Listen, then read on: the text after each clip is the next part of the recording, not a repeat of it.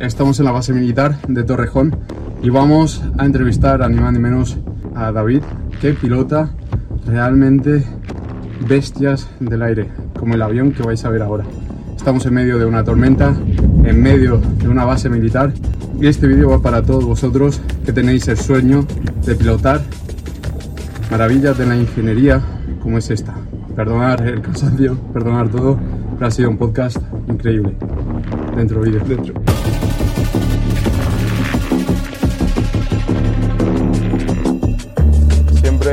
Eh, tenemos ahí la idea de un superhéroe que vuela, que combate pues eso, los problemas que hay en la humanidad y lo más similar que hay actualmente es algo como esto, ¿no? Voláis y además afrontáis problemas tan graves como pueden ser los incendios en verano. David, ¿quién eres?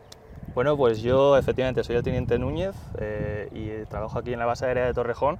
Ahora mismo estamos en la plataforma donde están normalmente aparcados todos los aviones de la base y, sí, pues es un sueño que tenemos todos de pequeño, el, volar algún día y pues una forma de cumplirlo es en el ejército del aire haciéndote piloto y en mi caso piloto de lucha contra incendios que es donde estoy ahora mismo en el 43 grupo. Sí, y es complicado llegar al punto donde estás porque, oye, nosotros como estudiantes vimos la titulación para meterte a la Academia del Aire y estaba en un 13 o algo así. ¿Cómo fue tu caso? Efectivamente, cada vez está más difícil en cuanto a la nota de selectivo, la nota de corte, eh, cada vez es más alta, pero bueno, aquí el que quiere puede y, si se estudia, pues al final se puede llegar a conseguir, por supuesto. Claro, ¿en, qué nota estaba cuando, Pues yo creo que estaba en un 12,5, pero ahora pues sí, está por encima del 13, yo creo ya. ¿Y qué periodo tienes que pasar desde que entras a la academia hasta poder pilotar? Bueno, primero empezáis con aviones un poco más pequeños, ¿no? ¿Qué aviones son? Pues nosotros al entrar, bueno, al entrar eh, son cinco años de, de estancia en una academia militar, es la Academia General del Aire, para ser piloto como oficial del Ejército del Aire. Y estamos los primeros dos años estudiando una carrera universitaria, que es el, grado de Organización Industrial. Y posteriormente empiezas con los cursos de vuelo, a la vez que lo tienes que compatibilizar con la carrera que sigues estudiando. Inicialmente vuelas una, una avioneta que es el, lo que nosotros le llamamos la Pillán, Luego volamos el Pulo Pollo, que es el avión que hasta hace poco, el C-101, que era el avión de la, de la patrulla Águila. Y posteriormente haces una división entre pilotos de caza, transporte y helicóptero, y cada uno, dependiendo de la especialidad que coge o, o le hacen coger, porque eso es bastante selectivo, tienes que pasar, tienes que conseguir una nota para poder elegir, vamos siempre por escalillas y puedes elegir eh, eh, siendo correspondiente con, con, la posición que tienes en la escalilla y haces la especialidad y después de la especialidad ya te asignan una unidad concreta con una misión concreta y un avión concreto. Y oye David, ¿qué pruebas físicas tienes que pasar para poder pilotar un caza?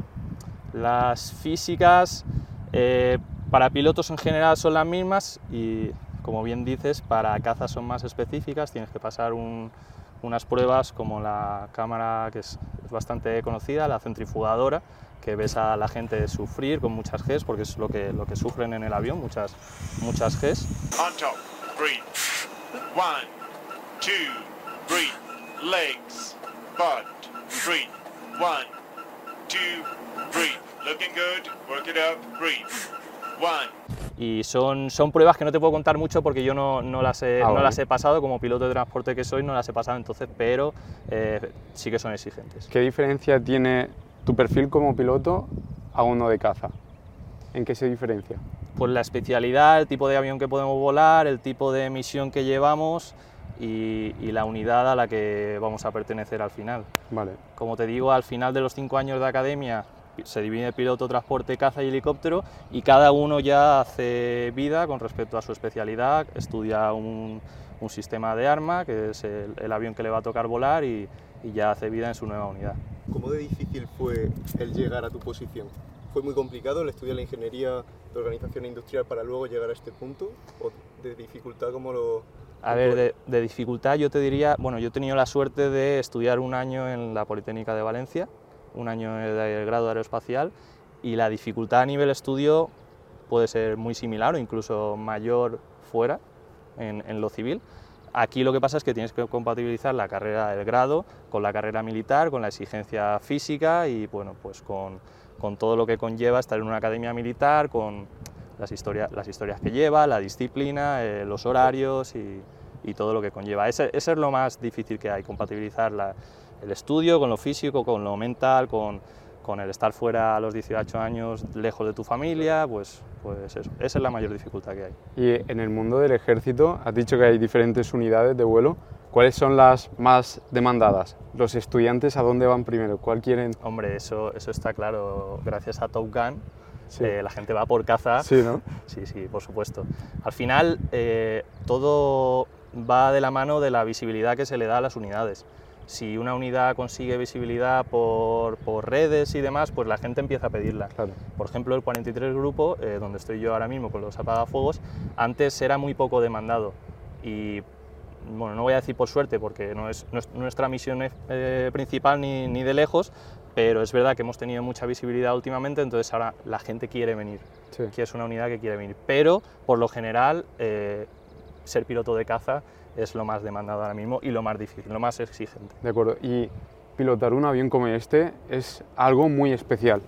A ver, yo, nosotros somos electrónicos, pero yo lo que he escuchado de este avión es que es muy, muy complicado de pilotar porque hay cambios de peso, ¿no? Vosotros bajáis y recogéis el agua para luego atacar el incendio.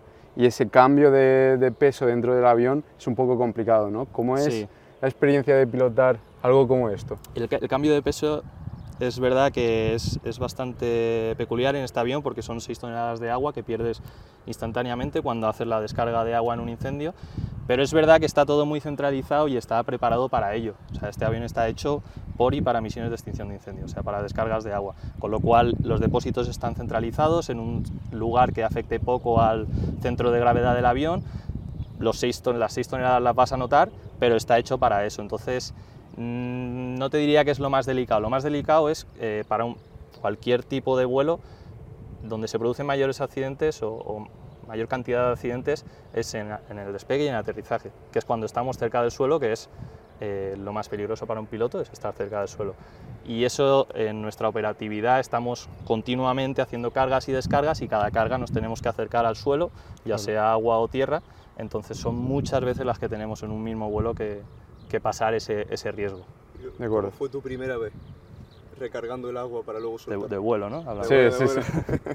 Pues la primera vez es alucinante, sobre todo porque eh, en todo el proceso que os he contado de los aviones que hemos volado y tal, eh, nunca hemos ido al agua, a tomar con un avión al agua. No sé, no sé si se podrá apreciar, pero esto es un barco con alas, o sea, tiene todo, si le miras de, de arriba, si le tapas la mitad, abajo es un barco. Sí. Y es súper es, es especial el momento que vas hacia el agua, mm, estás, tu cuerpo te pide no ir, tu cuerpo te pide tirar hacia arriba el avión, pero ese es el momento más especial, cuando te pones en el agua y dices, estoy navegando, pues esto es un avión. ¿Y cuál es, cuál es, esa sensación cuando justo llegas al agua? ¿Es como un barco? Es como un barco, es como un barco. velocidad? Es como un barco, tal cual. Este, es que este avión es súper navegable y cuando lleva velocidad y no, no, se le caen los planos, que estamos, que estamos navegando por el agua, con, con, la simple, con el timón de profundidad de, del avión, con el timón de, de, guiñada, puedes navegar perfectamente como si fueras un, un, barco. En cualquier embalse, en mar, las olas te pueden complicar más la navegabilidad, pero, pero es un barco, es un barco. De acuerdo. Un barco. Y también he escuchado que pilotos de vuestra categoría eh, corren mucho peligro, ¿no? Cuando vais a atacar al incendio, el, el hecho de tener esas eh, como cortinas de humo, ¿no? Bastante complicado actuarlos. ¿Cómo es el hecho de atacar un incendio forestal? Pues es complicado desde el punto de vista que son muchos estímulos eh, en, el, mismo momento, eh, son muchas llamadas de radio para comunicarte con todos los medios aéreos que hayan en, en el incendio, también estar en comunicación continua con los medios terrestres para que nos vuelvan a redirigir a otro punto que necesiten. Se pueden dar llamadas más críticas como una brigada que necesite lo antes posible para frenar un fuego que se va hacia ellos. Esos son los momentos más críticos y más, y más eh, estresantes. Y luego, efectivamente, pues todo el tema de térmicas, que el avión va botando, el viento que nos complica mucho la actuación en montaña, y el humo, que, que, bueno, el avión es rojo y amarillo, por eso, no es la bandera de España, que muchos lo piensan, es, es por ser visible en, en, un incendio. Y eso es lo más peligroso, el, la unión de, todo, de todos los estímulos. De acuerdo. ¿Y cómo viviste tú el año pasado? El año pasado fue uno de los años más graves en cuanto a incendios. ¿Cómo lo viviste tú que tenías que afrontarlos? Eh, no yo, o sea, toda, toda la, unidad, la unidad estaba a tope. Eh, pero bueno, como, como, bueno, no la unidad, quiero decir, todos los medios de extinción de, de, España, terrestres, aéreos, estábamos a full porque fue el verano, creo que no me equivoco, el, el peor de la historia en cuanto a incendios para, para España. Y, y, nada, eh, todo el año estamos preparándonos para ello y cuando llega, pues sabemos que la exigencia es máxima, pero, pero somos gente y, y, y nos estamos preparando para ello, con lo cual Claro. Y aquí nos están viendo muchos estudiantes ¿no? que a lo mejor tienen el sueño de llegar donde estás tú ahora mismo, David. ¿Hay demanda? ¿Necesitáis más gente eh, pilotando estos tipos de aviones? Sí, sí, sí, por supuesto. Eso además se puede ver fácil porque todas las convocatorias, de hecho yo creo que cada año, o, o por lo menos con respecto a mi año, eh, ahora hay mucha más demanda de pilotos, salen convocatorias con muchas más plazas con lo cual sí, o sea, ahora mismo se necesita sí. más gente, los aviones no tardarán en, en, aparecer nuevos, en comprarse nuevos modelos y se necesitarán nuevos pilotos, por supuesto. Vale. ¿Cuál ha sido el momento así más peligroso que has vivido? ¿Has temido por tu vida en alguna, en alguna maniobra? Temer por mi vida la verdad es que no. O sea, se vive en momentos más críticos, pero es, volamos con gente con mucha experiencia. Yo, no, yo llevo cuatro años en la unidad, pero aquí hay gente que, que lleva 28 campañas seguidas contra incendios, entonces son gente súper experimentada y, y, además nosotros mm, todos los vuelos que hacemos nos ponemos a prueba, eh, hacemos simulaciones de emergencias, con lo cual en el momento en que te ves una emergencia más o menos nos, nos vemos eh, relativamente preparados. Hay momentos peligrosos, pero, pero tanto como para haber peligrado mi vida, ¿Y, y conoce, no. conoce como algún accidente que sí que haya pasado en alguien que tú conozcas o alguien cercano? Sí, en la academia hace un par de años hubo dos accidentes muy, muy seguidos, creo que en el mismo año, sí, creo que en el mismo año, donde falleció gente, gente que conocía, gente que nos ha enseñado a nosotros y es, es, es duro, pero, pero es algo que vamos a vivir en nuestra claro. vida operativa. Claro. Pese a ser personas con gran experiencia. Totalmente, ¿no? son personas que, que sabes que, que, si estaba en sus manos lo sacaba, pero, pero pasa, pasa, son cosas que pasan, efectivamente, son, no sé si sabéis la teoría del queso gruyer, que son láminas de, de, queso que se van, es muy conocido aquí por la seguridad de vuelo, son láminas que se van uniendo y si al final vas pasando por el agujero, hay otra lámina que la puede frenar, pero si hay otro agujero, al final se da la circunstancia que acaba sucediendo la fatalidad. Ostras. Y es lo que pasó. Y David, ¿qué te nació a ti de dentro de decir, vale, voy a dedicar mi vida a luchar contra incendios? ¿De dónde sale esa pasión? Pues no, es pregunta difícil porque no, no, no sé. Es que no lo sé, es que la misión es... Yo, para ser sincero, yo cuando entré al ejército no la conocía. No la conocía, no sabía que eran del ejército los pilotos de apagafón, no lo sabía. Y, y de hecho yo tenía otra idea cuando entré al ejército, que, que, me cambió al conocer la unidad, porque me parece una misión súper bonita, no, no más bonita que las demás, quiero decir, cada claro. uno, eso, ahí no me voy a meter sí, ni, sí. ni, de lejos, vamos, pero, pero a mí me encanta la misión que realiza, entonces pues, no sé, me, me metí.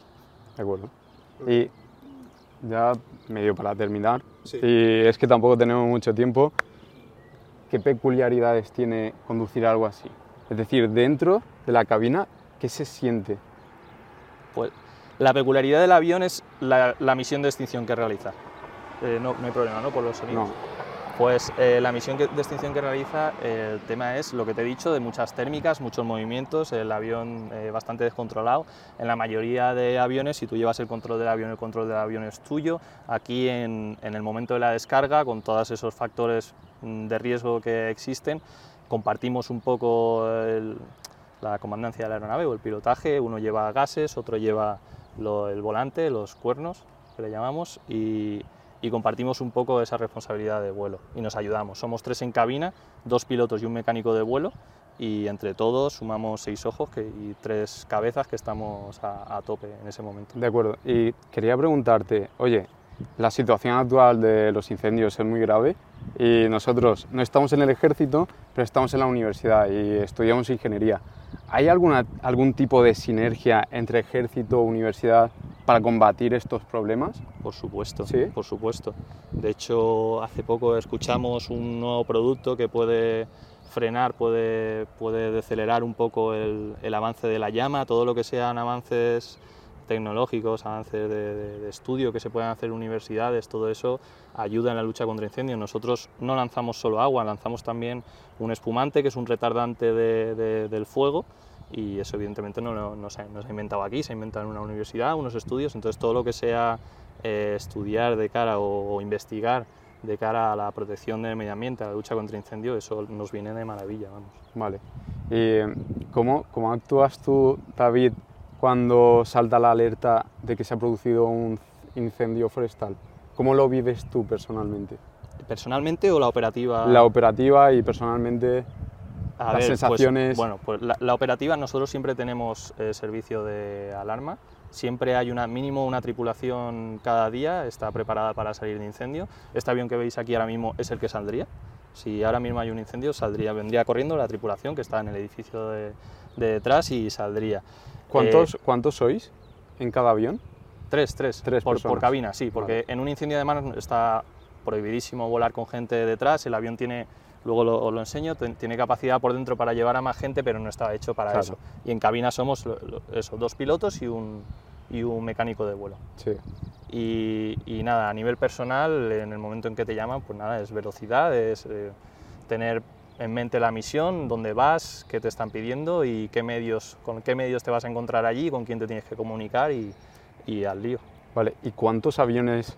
eh, bueno, me imagino que también eh, depende de la dimensión del incendio, pero ¿hasta cuántos aviones atacan el mismo incendio? ¿Uno, dos, varios? Ahí sin límites, sin límites. Sí, es- hemos estado en incendios de un avión y hemos estado en incendios de, de extensiones. Estuvimos hace dos años en Turquía y ahí combatíamos el fuego con muchísimos medios de internacionales, de Croacia, Portugal, Francia, Italia y al final te juntas ahí con un montón de medios que no, no eres capaz ni de, ni, ni de verlos. O sea, eso depende de la extensión, de la extensión de- del incendio. Claro. Como máximo nosotros, que yo haya visto, hemos estado hasta ocho, ocho aviones de, nuestro, de nuestra misma unidad actuando en un mismo incendio. ¿De acuerdo? Y, y sol- pero solo llevo cuatro años. ¿Cómo es la comunicación en ese momento de tanta tensión entre, entre pilotos? Es, es, es algo complicado por el tema de las interferencias que pueda haber en un incendio y además que hay, no, no estamos hablando por teléfono desde casa, estamos también eh, operando en un incendio, entonces eh, es un poco jaleo desde ese punto de vista, pero está todo muy estandarizado. Hay mucha disciplina en las comunicaciones y se habla lo justo, conciso y, y para que todos nos entendamos y utilizando la radio lo menos posible. El incendio no descansa, pero vosotros sois personas. ¿Cómo hacéis para seguir atacando al incendio? Eso, eso está guay que lo preguntes porque así que se- está, está bien que se sepa que nosotros, por el tipo de operación que, que hacemos, no podemos volar eh, en la lucha contra, o sea, con- apagando un incendio por la noche, Sí. porque, no, porque necesitamos visual. Nosotros volamos sin, sin instrumentos. En un incendio vamos con visual, entonces necesitamos ver la montaña, siluetas, cables, que es muy peligroso, ramas de árboles. Entonces por la noche nosotros no operamos. Imposible. Pero ahí se queda siempre gente en el suelo Vale. que, que son los que apagan el incendio. Al final, nosotros no apagamos incendio, nosotros ayudamos a la gente de tierra para que lo apague. Si no hay gente de tierra, el incendio no lo apagamos desde el aire. Vale, vale, vale, vale. Ostras, muy interesante. ¿Y no hay ningún tipo de avión, aunque sea no tripulado, que pueda actuar de noche? Que yo conozca, no, pero mm, seguro que me pillarán y habrá gente que conozca. Pero nosotros no tenemos la capacidad, en España mm, me la juego a que tampoco. Eh, el problema es que para esa operatividad necesitarías o bien realizar descargas muy altas para que no te pongas en juego la seguridad por, por tema de lo que te he dicho, montaña, cables, árboles y demás, y las descargas altas al final no son efectivas, no, no, no ayudan tanto Vale. o utilizar otros medios tecnológicos que se puede investigar, como es la cámara de visión nocturna o cámaras infrarrojas, de calor, térmicas o, o similar. Pero hasta ahora no la llevamos, sabemos de, de las dificultades que tiene, de, porque cámaras infrarrojas al final utilizadas en un incendio eh, donde las cambios, los cambios de temperatura son tan bruscos, a lo mejor no es tan fácil de conseguir o no, o no es tan fácil de operar con ellas. Entonces, nosotros no, no, no lo utilizamos. De acuerdo. ¿Y supone un gran problema el hecho de que se vaya extendiendo por la noche? Es decir, Por supuesto. yo me pongo en, en tu piel, David, y es, me voy a dormir sabiendo que hay un incendio que es como tu rival, ¿no? Que, se está- que te está llevando la ventaja, ¿no? Ahí, cuando te vas de un incendio por la noche con el incendio todavía activo, es una incógnita enorme. O sea, es que puede pasar desde que el incendio se haya multiplicado por dos hasta que parecía que no se iba a acabar en tres días y la noche, el frío de la noche, lo ha controlado. Entonces, mentira, el frío de la noche y la gente Sí. de tierra. La gente Claro, de tierra, claro. Quiero decir, ahí hay gente siempre que se queda. Entonces, eh, nosotros al final por la mañana lo primero que hacemos cuando nos pasa eso es levantarnos y ver las noticias y ver lo que han puesto de, de las últimas noticias de, de las horas de la noche, las últimas horas de la mañana, donde han estado trabajando las- el personal de tierra para ver cómo está el incendio y saber si, si vamos a volver a salir o no. ¿Y, y cómo vives tú esta situación de verano? No para. Eh, es decir, el año pasado estuvo toda España en llamas. ¿Cómo lo vives tú? ¿Hay descanso durante este periodo? Nosotros tenemos descanso, nosotros eh, toda la, la normativa de la aviación obliga a las tripulaciones a ciertos descansos y eso está súper regulado.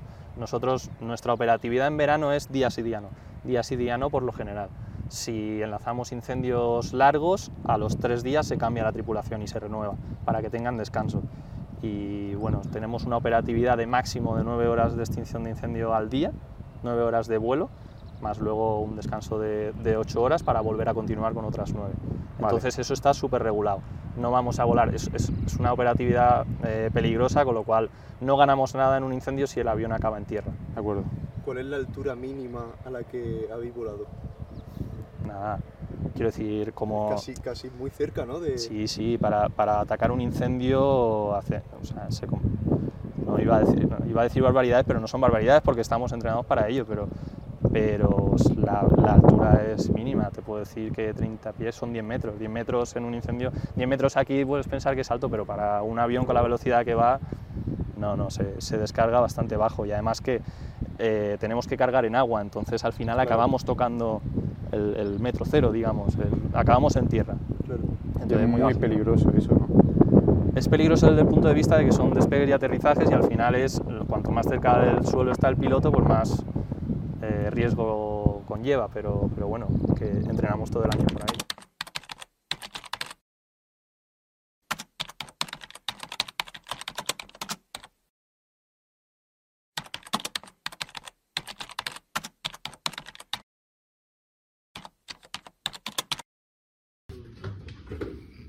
La toma más épica del vídeo. La verdad es que no, no se ha explicado cómo hacerlo y se ha hecho muy bien. Llegar a la base no, pero subir al avión muy bien. Eh, a ver, David.